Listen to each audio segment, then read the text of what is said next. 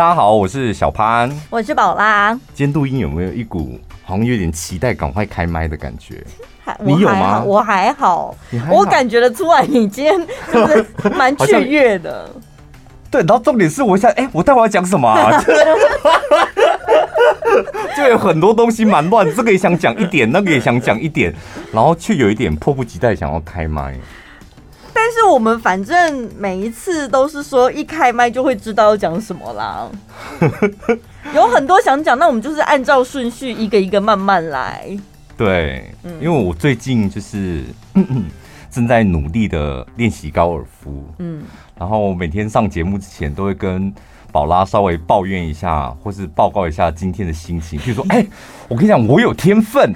然后隔一天，隔一天我跟他讲说，哦，好累哦。然后再隔一天，陈宝拉，我觉得我会放弃。对。然后今天要录音前，我跟他讲说，陈宝拉，我爱上高尔夫。我每天像个疯子一样。我觉得是谈恋爱的心情呢，所以我才会跟你讲说，陈宝快去学一样，就是你完全不懂的领域的运动或者什么鬼都好，嗯，就你或是织毛线也可以，也可以，就是你完全不懂的，然后你到那边，你好像这个白痴一样，对，我觉得那个感觉真的好像蛮好的。呃，我可以想象，这是一个你去探索一个全新的领域嘛，就很像马斯克就是想要探索太空一样。你到底什么时候买特斯拉？你爱他爱成这样，感觉比我还爱、欸。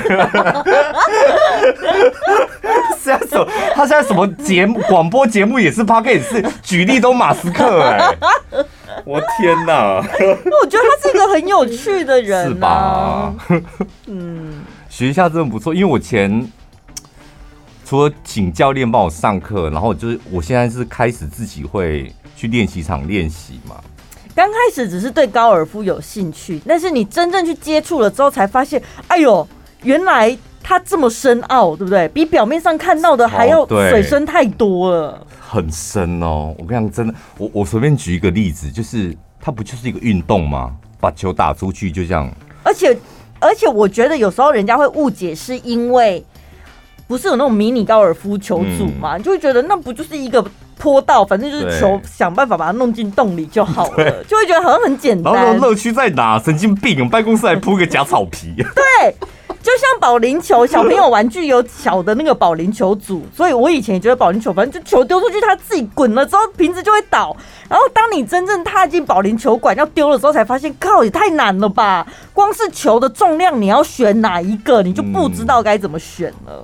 我跟你讲，我今天上课的时候，就是反正练了一个新的动作，就是每开始要学如何用你的腰去控制球，这样。嗯。然后就是先挥空杆嘛，就是不打球，就是练姿势这样。然后练练练，教练说：“对对对，就是这样，很好，你抓到那个感觉了。那我们试打一颗看看。”然后呢，他讲的讲到这里我都还好，我都觉得哎、欸，我好像学会了，我会了。他就把那个球呢放在那个 T 上面，就是你知道那个架高呢，放在那上面的时候，我看着那个球之后，我突然间跟他讲说：“等一下。”他说：“没有关系，我知道。”你知道什么意思吗？就球一放上去之后，我跟你讲，我心跳加快、欸，哎，突然不知道腰怎么扭了。不是，就是。不是扭，就是你整个人开始紧张起来，那那个感觉是你第一次上台主持大型活动的那种紧张感。为什么？我跟你讲就是这样。然后那个教练立刻在旁边跟我讲说：“没关系，我知道。”是担心打不到球吗？还是什么？我跟你讲，你那那不是担心，就是你整个人紧张感就，我就说就是第一次上台主持一个一千人的，比如说演唱会或活动，就那种紧张感。你的心脏就开始瞬间哦，就瞬间嘣嘣嘣就开始跳，然后你就觉得天哪，不行！是不是像我们以前刚开始练深蹲、练动作，然后教练在旁边看说可以可以，动作很标准，好，接下来我们要背杠铃喽。然后杠铃一上肩之后，想说啊，怎么办？怎么蹲？怎么起来？是那种感觉吗？陈宝拉，我刚刚就已经举例了，你不要再用烂例子，就是 少这边又想要用的烂例子，就把我带方向。我想要深刻的体会你的心情到底是什么？我跟你讲，就是你去奇美成品主持那个什么牛奶盒的活动，一上台之后，就是那种感觉，跟你回来的时候，你整个人疯掉那种感觉，就是那种感觉。错错错，是美术绿园道，哦、美术绿园，而且是利乐包，就是那种感觉。哦，好，就你每天要，可是我我个人就是在当下很紧张，但是上完课之后又很享受那种 紧张。我我那一天就一个人去球场练习，而且我想说我要很早起床，很早去，因为没人。嗯，你知道那个练习场令人害怕的地方是什么？就大家不是一格一格一格一格，像那个棒垒球的那个打击场一样。所以你想想看，你左边那一格，右边那一格，万一很厉害怎么办？而且我跟你讲，大部分都比我厉害，因为我就是个初学者啊。但中间有那个网子吗？没有，就是一个小小矮矮的小隔间，所以人家都看得清清楚楚。你旁边那两个人，左边右边都看得清楚你在做什么，然后再来经过的人也会看清楚你在做什么。所以像我们这种菜鸟。一去当然就找边边角角的位置，呃，尽量不要太引人注目，能少一个人看到，尽量就少一个人。然后我那天起七点起床，然后八点就到了，然后就上去这样，一去一楼满了，满了，我就往二楼走，一到二楼就往最边边角角走过去，满了，右边的边边角角也满了，只剩下。楼梯上来的第一个位置是空的，那个叫做 C 位。你最爱的、啊，我的天！你知道我当下是怎样想说回家吧？我当下真的想说，我这样我已经掉头，然后踏了两阶楼梯，想说就回家。因为那个位置，我跟你讲，我现在我的能力我没有办法驾驭练习场上的 C 位。你知道那个 C 位多可怕？那楼梯上来，每一个人他都会经过那个位置。对，可是其实因为大部分想要去练的人，呃。人家会看嘛，就是如果看到高手，当然可以学习，所以难免大家经过的时候看一下看一下。但是你不用担心，因为如果你还不是高手，人家瞄一眼，人家就走了，不会一直看你。我跟你讲，真的，这真的不是说你知道谁在看你。我跟你讲，就是自己打击自己，你自己心里那关就过不了。我跟你讲，后来我走下去的时候，想说。我不能够这么轻易的认输，而且没有人会看我，就谁要看一个普通工打球？对，我就安慰自己，又回头，然后就 C 位，还是在那边走到 C 位，然后把球杆放下来之后，深呼吸，然后开始暖身，就开始打这样。嗯，所以你现在已经有一个自己的高尔夫球袋，装备得要先到位。那里面你现在有几个杆子了？呃，就基本的杆呐，五六七。八，然后跟一个短杆这样。它好多支哦，每一支都会用吗？呃，差不多了。那所以现在的重量是什么重量？就是那个袋子的总重量。不要很轻啊，我觉得很，我不知道多重，但是就蛮轻的，每天就会背着，练习就要背着这样。那你什么时候会请干弟？那我上球场了。好了，不要打扰我，比我还更初学者。好，你进去了。然后我就到那个，然后开始打这样。刚开始还好，就是还可以顺顺的就照自己的节奏练习。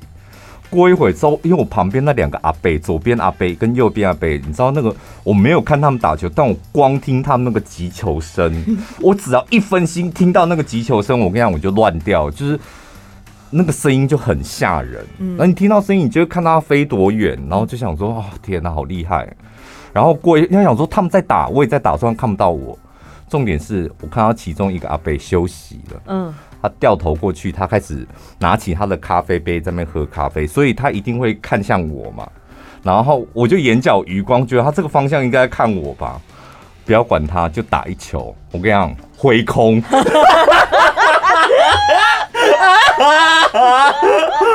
我跟你讲，真的，你只要心情一受影响，我跟你讲，那个球就会整你。然后挥空完之后，我还练，还故意演一出戏，就是我在假假装练习挥杆。知道会演那种戏，丢脸。我跟你讲，可是像我在健身房，如果我在练的器材旁边有人的话，嗯，我就会 follow 他，他休息我就会跟着休息。哦，然后他做你就继续做。对啊，这样他就不会观察到我啦。所以你觉得我应该该死，我后面就没咖啡啊，而且我才刚来而已，就是立刻在那边跟他喝咖啡。可是后来好险，还好那个阿贝就是快打完了，嗯，所以他剩没几颗球，这样我就自己抓了节奏，就像你讲的，尽量错开，他打的时候赶快打，这样。他休息的时候，我假装看手机什么。后来他就走了、啊，嗯、他走的那一刻，我想说太好了，嗯、就我现在整理心情完之后重新出发。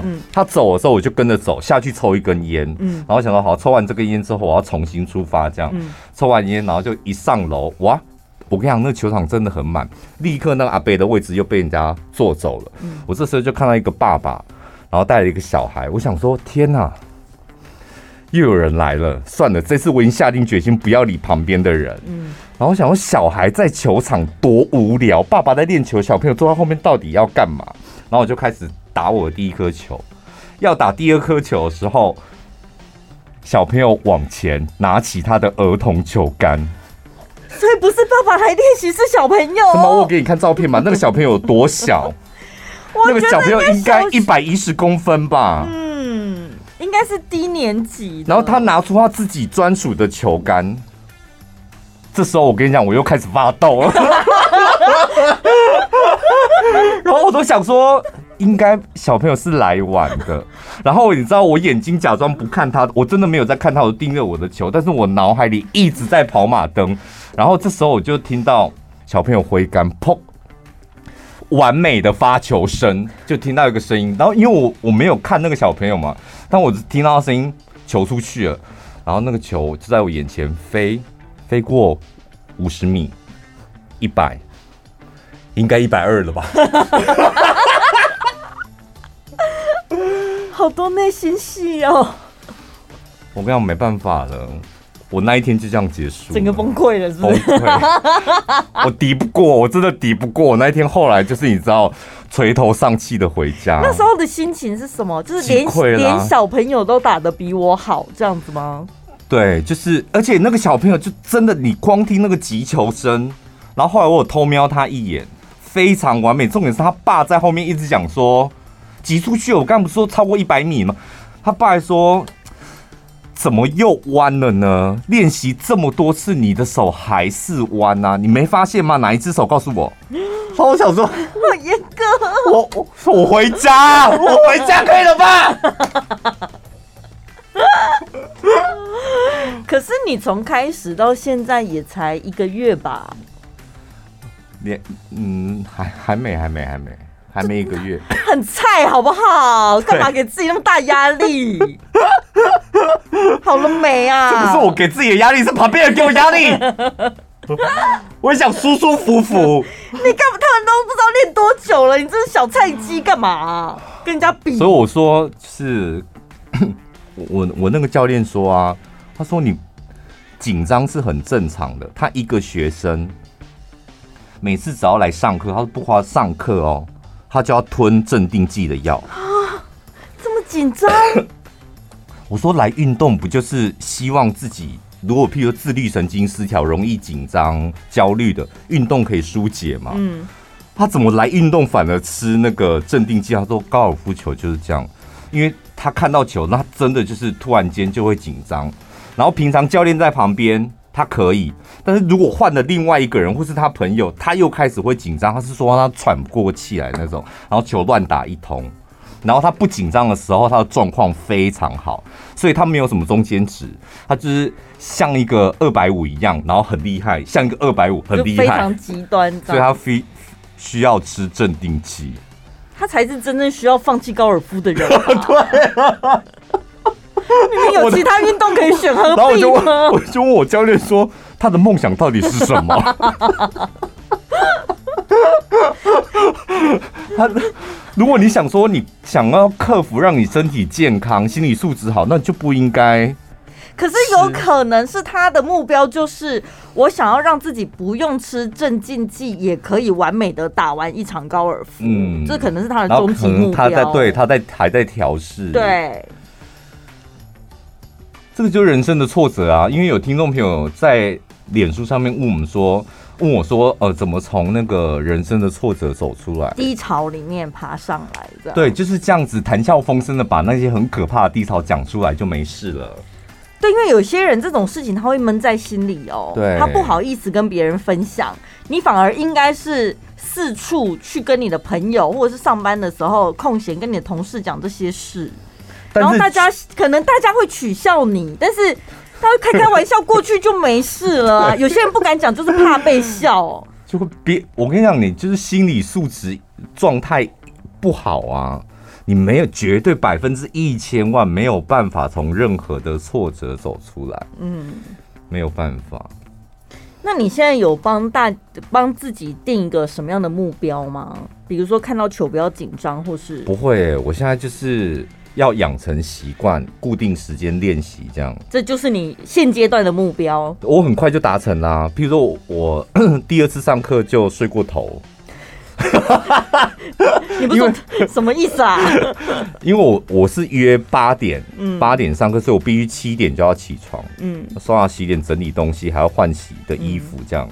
七点，然后我只要七点没有准时起床，我就会迟到。嗯迟到那个教练就没办法上课，因为他后面还有学生，嗯，所以第二天就迟到，然后被教练就是稍微骂了一下，这样。嗯、然后下次、欸、你，你教练是几岁的人？我不知道他几岁的人，看起来比你大还小？年轻，对，比你小，对。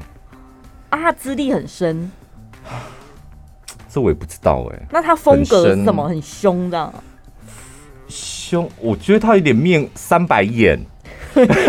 因为我每次盯着他，想说哇，三白眼哎，你要比我矮一点，然后我就想说哇，我每次看他从上面看了还看到三白眼，三白眼，然后每次看着他就想说哇，三白眼，真的就是三白眼哦。对，所以我就很想采访他说，你对感情应该不忠吧？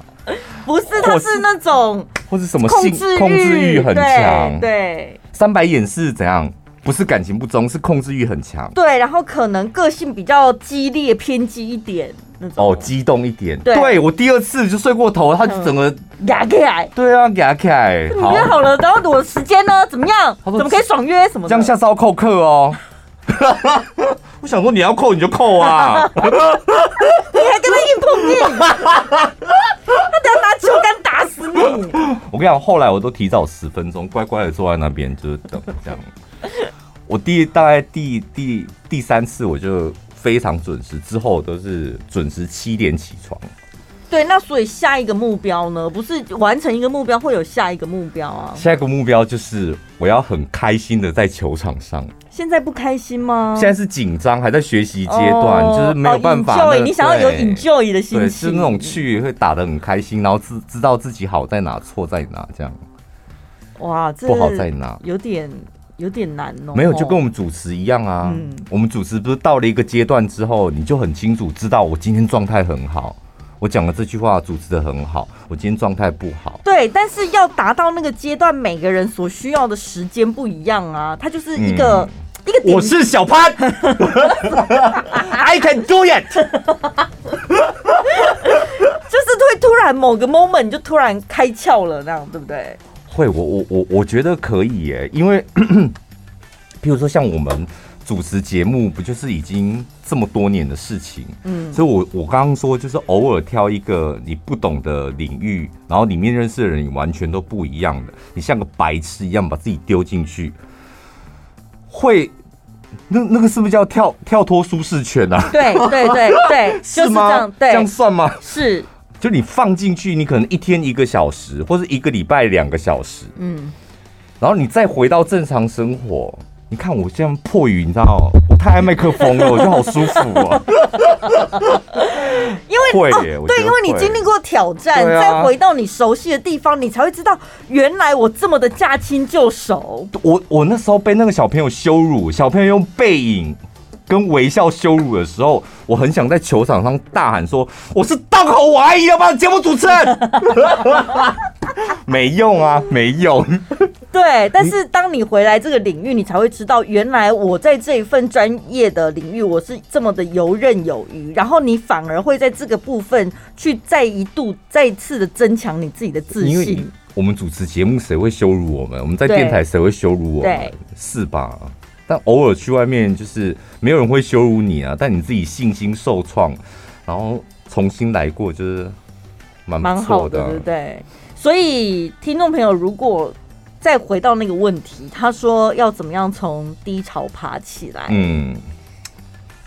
我我写了一一句话，就是我我个人的个性，就是因为我非常在乎别人的眼光，嗯，所以呢，我可以低声下气。翻译一下这句话的意思，就是因为我太在乎别人的眼光了，所以就是表现不好，我会觉得天哪，太丢脸。但是我现在可能会低声下气，会觉得很丢脸，没有关系，短暂的，因为将来你们会很佩服我。所以我每次在遇到低潮的时候，我都这样告诉自己，就是我现在只是弯下腰来，我是在学习如何爬起来。我爬起来之后，我就会很好。就那个心态，你不要想说哦，我失败了，我被打击了。应该是说，我现在在低点，是因为我愿意弯下腰。不是，不是。又在乱翻译我的东西了 你不要说我乱翻译，我只是想要确认我的理解有没有正确。就抱持了那种学习的心态了，我觉得。你说跟蔡总统一样吗？谦卑，谦卑再谦卑吗？不是，你低潮的时候你就学习啊。我觉得人最怕就是你没有学习的态度或精神。遇到低潮，是不是很多人都会抱怨，嗯，或是找理由，或自怨自艾，别人的错，谁的错啊？或者是有一种人更惨，对，我就是没那个命，我就是笨，我就是傻，哦、你知道自暴自弃。嗯、我跟你讲，那种人就你你一辈子铁定完蛋，你永远都走不出低潮。你人在低潮，或是工作不好。钱赚的不多，然后学习不好，你在低潮的时候，全世界就是没有人照顾你，只有你一个人孤零零的时候，你那时候最好的一件事就是静下来，好好的学习，就是这样，唯一的方法就是这样，你就学习啊啊，反正那时候也没人看得起你啊，也没人会帮你嘛，啊，你自己一个人能干嘛？你就学习，你在哪里跌倒就慢慢的学，慢慢的学，只要你抱着这种学习，你就可以走出来。嗯。本集节目内容感谢九宝雅思良心品牌赞助播出。嗯，这个礼拜跟大家介绍的是德国韦伯纳伊丽莎白宠肌精油霜，它一瓶是四十 ml，嗯，然后有两瓶。先讲为什么叫伊丽莎白。就她七十岁的时候呢，她的皮肤还是跟二十岁的少女一样。对，英国女皇伊丽莎白一世。嗯，那她是用什么样的回春方法呢？大家就查嘛，然后就是问她这样，她用的是雪滴花，就是极地冬眠神花，就是极地里面，你们看过那个 Discovery 那个片段吧？就一片雪，但开出一朵花，那叫雪滴花。嗯，好厉害哦。然后呢，德国韦伯纳呢，他研究了五十年，发现呢，因为我们人每天你的肌肤会分裂、分裂、分裂，那分裂就会年轻的时候就分裂修复、分裂修复嘛，嗯，因为胶原蛋白充充足、代谢好，但你为什么会老化呢？就是你分裂十趴好了，你修复只有一趴，然后隔天再分裂十趴，你又再只修复一趴，所以你慢慢的细纹啊、下垂啊。暗沉啊，老化就会跑出来。对，但是这一个雪滴花的成分就是它可以抑制你的细胞分裂，嗯，所以呢，它就可以一直维持住人家所谓的冻龄。所以它的成分很单纯，就是雪滴，用顶级的雪滴花原液。然后再搭配德国韦伯那，它最厉害的就是它的精油，它特别调了一个抗老精油，所以把这两个成分加在一起，然后重点是它是做成晚霜，白天擦、晚上擦都可以霜状的，所以你可以在每天就是保养的最后一个步骤，稍微涂厚一点点，白天都涂薄一点，晚上睡觉的时候稍微涂厚一点点，上完之后然后去睡觉，隔天起来。我的天，超级嫩！我跟你讲，因为现在天气越来越热，有些人可能天气热的时候插不住。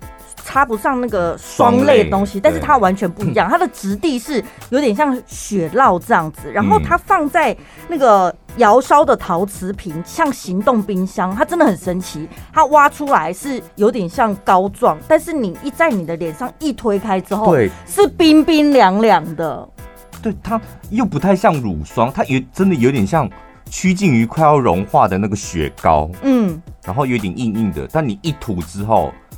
就是基本上是三秒即化，化开之后呢，你的皮肤是，就你讲的敷完面膜不是会有自然的冰冰凉凉感，就是那种感觉。对，所以它完全不会有厚重啊、油腻的感觉，是非常舒服的。嗯。好，今天呢，你可以透过我们的那个粉丝团那个链接点进去，然后呢，一瓶呢。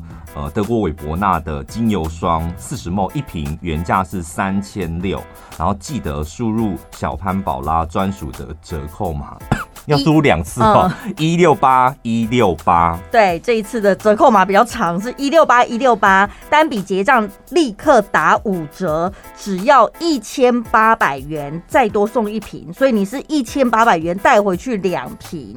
跟很便宜吧？对，跟那个英国女皇 伊丽莎白一世用同等规格的保养品。对，真的很好用。然后就是，如果你还缺一罐抗老的霜，那你就可以用它。呃，原价一瓶三千六，输入一六八一六八，然后结账五折，只要一千八，等于一千八带回去两瓶。对，记得要透过我们小潘宝拉脸书粉丝团的这个连接，专属连接点进去订购。这礼拜我们要感谢，然后回复一个赞助小干妈的讯息，她叫做一下干爹又干妈，因为她好像是女生，所以应该是就把她想说叫干妈好了。S H I N，她说呢，她到苗栗工作之后就没有办法听广播了，还好现在还有 Podcast。嗯，然后呢，她在苗栗工作嘛，然后开车回台中。的路程，他就会听我们的节目。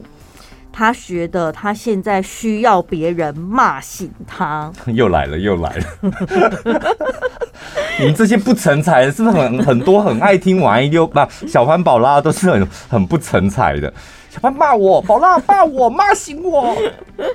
好，我们来看他的故事哦。他说过年前男友无预警的文字提分手。嗯。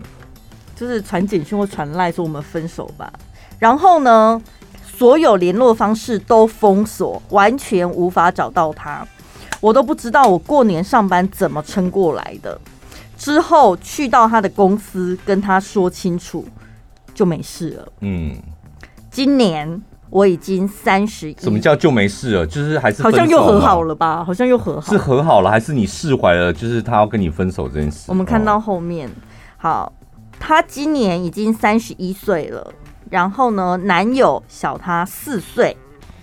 现在呢，因为身边的朋友主管结婚了，所以让男友觉得压力有点大，导致呢，我们这个听众朋友也不太敢跟他聊到这一些。我本来是很黏的人，因为他很宅，又不太喜欢出门。休假没有见面的话，他基本上是找不到人，讯息也回很慢。为了配合他，我都没关系。每天聊天内容几乎只剩下早安跟晚安。那最近因为工作没有办法在假日休息，导致见面机会变得很少。所以呢，有时间我希望可以见面。昨天下班他就开了一个多小时的车，大概晚上八点左右到男友家附近找他。男友，哦、所以他们 他们应该是后来又复合了。对啊，对对，对。然后呢，男友待了不到三十分钟就要回去了，因为他觉得我太晚下班，然后也不管我不开心，他就真的要走了。嗯，这好像不是第一次了，这一次脑袋里真的就突然觉得值得吗？有时候会觉得他到底有没有爱，还是他只想上床而已？嗯，但是又觉得如果分手了，还要重新认识一个人，然后再让自己喜欢他，很麻烦。所以该怎么办？我觉得我们现在收音机旁边所有的女性听众朋友，都有办法回答这个听众朋友的问题。而且所有的男性朋友，你们虽然嘴巴不敢讲，但你们心里也都有都有答案。对啊，他就是不爱你啊，没有什么理不理由，他就是不爱你了。我跟你讲，一个男生喜欢一个女生，嗯，工作再忙都会挤出时间来见面。对，什么太忙太宅不回讯息，那就是不爱你。嗯，没有说什么我回到家就是不喜欢一直看手机，你听他在放屁。他是不看你的讯息，没有这回事的。我回到家，像嗯，我刚刚在洗澡，我刚刚在做什么，所以我都没有没有看你的那个，没有回你的讯息。洗澡洗三个小时，太久了吧？那那都唬烂的啦，那就是对你没意思了。对，所以你就认清这个事实吧。还有你在暧昧的对象啊，如果永远都是他先说，哎、欸，我要去洗澡，那我要先睡了，请你心里也要有个底。如果永远都是他说的话，就是表示基本上他就对你没什么兴趣。嗯。呃，那你觉得我们这个听众朋友，他真的他还有在爱他男友？有啊，他就没有，他就是他明明清很心里很清楚，呃，我的男友已经对我没意思了，他还一直不停的在。啊，我不然你再试看看好了，再试看看好了。算了啦，放手吧。可是我觉得有时候，如果你只是在担心说，哈，分手之后我还要重新认识一个人，好麻烦哦。你就是一个没出息的人，难怪你男朋友不爱你。我跟你讲，这种想法的女生真的很没出息。一来就是你没有勇气，嗯，你明知道他已经不爱你了。然后你还在帮帮他找千万种理由，说应该还可以试看看，这第一个没出息。第二个没出息是分手之后你怎么样过你的人生，你也没有勇气面对。你对感情没出息，对你自己的人生你也没出息。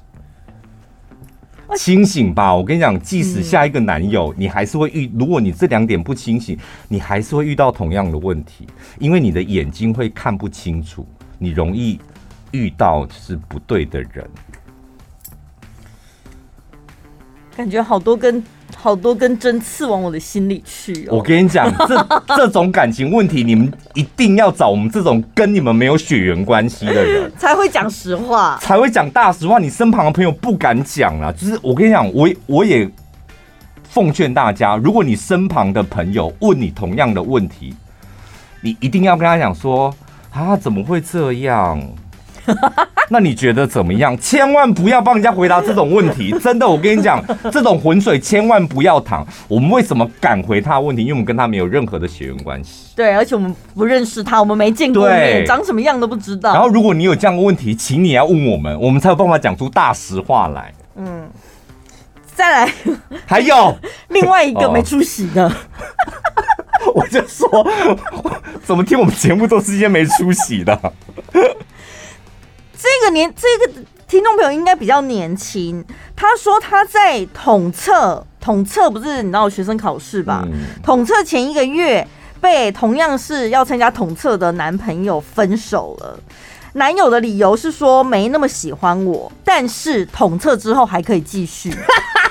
什么烂东西？这不叫分手，这应该是说，baby，我们现在要统测，我们应该用功念书，所以我们先。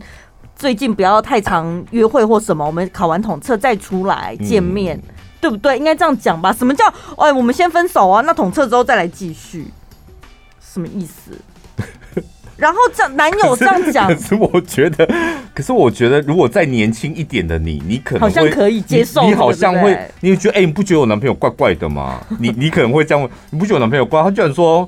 现在先分手，然后统测之后再结束。我觉得再年轻一点，有可能会遇到这种问题。对，所以听众朋友他就说呢，呃，男友这样讲嘛，然后但我想求复合，可是觉得我好没出息，希望小潘宝拉可以骂醒我，让我专心准备统测。我跟你讲，男生女生真的差别不同就在这，男生非常清楚现在。谈恋爱跟统测两件事比起来，统测比较重要，他可以专心的去准备统测。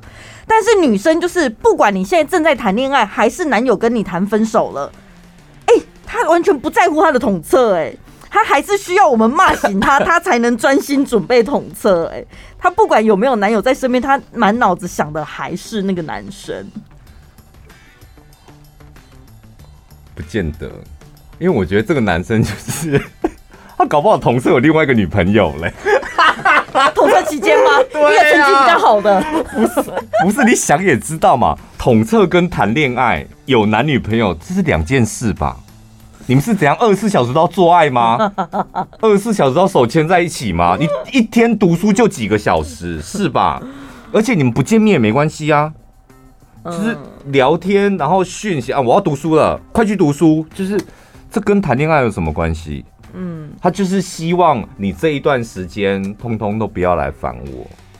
哦，你觉得是完全可以分开，然后并行不冲突？本来就，我就在想，这听众朋友是不是个性跟我一样？嗯、我就是那种很花痴的女生，犯花痴到不行。等下你要。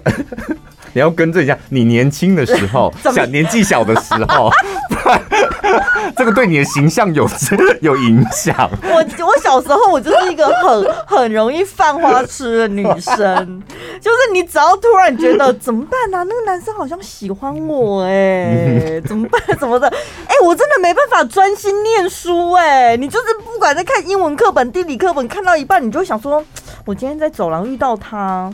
他怎么感觉看到我有点想要打招呼，他可是又好像不知道讲什么。等下我必须得要更正一下，就是你不管有没有犯花痴，你都没有办法专心念书。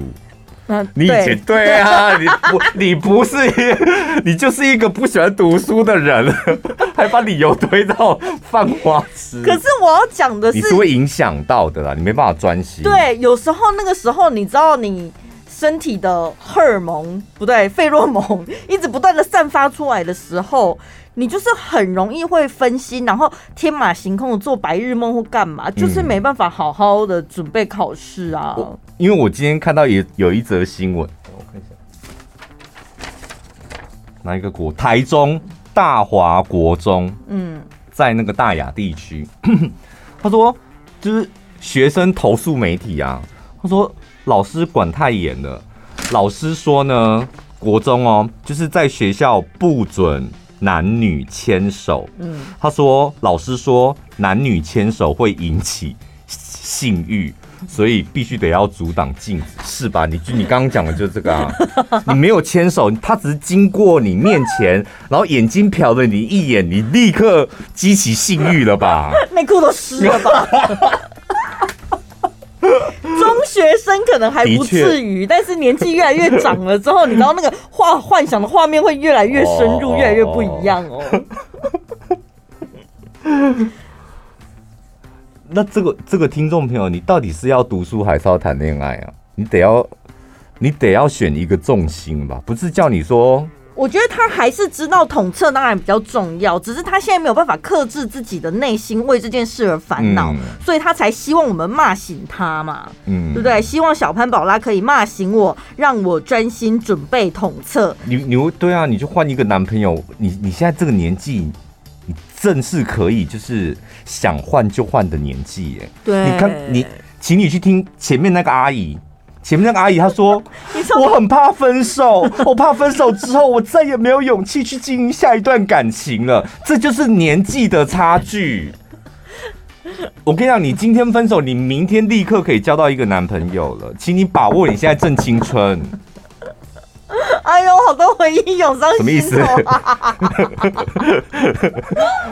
你是阿姨的回忆，还是年轻时候的回忆？年轻时候的回忆，二班的、三班的、工科的，嗯，真的哎，好像随便我挑哎。是吧？我就说你现在为什么要纠结在他这时候要跟我分手，然后你想要复合？你就现在统测最重要，先把你的统测准备好。统测完之后，你要怎么挑？你要怎么教？通通都没问题了吧？对，而且你要一个礼拜教一个都可以啊，一,一口气教三个也可以啊。哦，年轻真好，好羡慕哦。真的啦，年轻就是本钱呐、啊，不然你到时候你看没有勇气了之后，连分手都不敢。对，因为他看起来，我们的听众朋友也涵盖太广了吧？这种十几岁在统测的也在谈恋爱，然后三十几岁的也在那边边也在谈恋爱，然后遇到感情的困扰。反正呢，你统测考完了，到时候看你的心情，你再决定要不要吃这个回头草，对不对？对啊，你可以统测完先交一个，再吃一个回头草，嗯，或是劈他一下啊，嗯，就弄他一下也可以啊。对，你不觉得有时候在学校好像也这种时候乱谈恋爱？我觉得优点就是应该比较不会遇到那种恐怖情人吧。不是你读书的时候，我老实讲，就是校园时期最珍贵的两件事，不就是读书？嗯，也学习啦，学习，学习跟一个就是学习跟交朋友。对啊，交朋友，那交朋友就含瓜谈恋爱啊。对对对。我们为什么不讲谈恋爱？就是交朋友，其实。比较广泛，对，比较广泛。因为你要说什么谈情说爱，我觉得在学生时代那好像又太……而且我跟你讲，就学生时期，就是所以刚刚那个什么大华国中为什么禁止学校男女生牵手？嗯，容易勃起啊！就你 真的啦，就你那个年纪的时候，真的碰一下，哇靠，就硬起来了。就那时候的荷尔蒙跟现在的荷尔蒙是不一样的。我我我再讲一个实在话，我就我想对那个大华国中的那个老师说，你说男生跟女生牵手的确容易勃起，不是不是勃勃起啊，他他是说激起性欲。我跟你讲，国中生不要说国中生，男生睡个午觉就趴那边睡个午觉，然后。午休结束起床，他就勃起了。我很好奇，这传言是真的吗？这不是传言，这是真的啦。我都没有亲眼看过。我跟你讲，男生连打你，你 下次如果同事趴下来睡，你可以盯着他那里看呐。你说现在这么大了还会吗？会啊。我跟你讲，男生连打哈欠都会。什么意思？就是你想睡的时候打哈欠，你就会就会勃起。我讲真的，你去问你旁边的字哦。所以就睡完午觉起来就就很容易勃起啊！那你要不要禁止男生 就是睡午觉？睡午觉，对不对？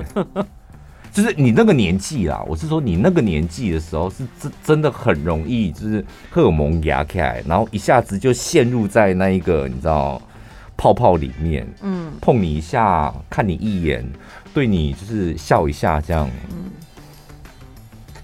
所以就好好珍惜，不然我跟你讲。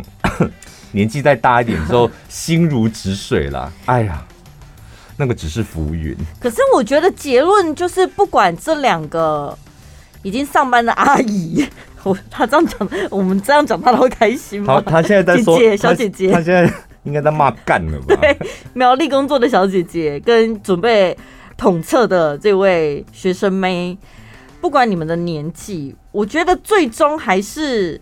你要清楚知道你喜不喜欢这个人，然后你到底想要过什么样的日子吧，没有必要在那边纠结哈，他跟我分手了，什么有的没的。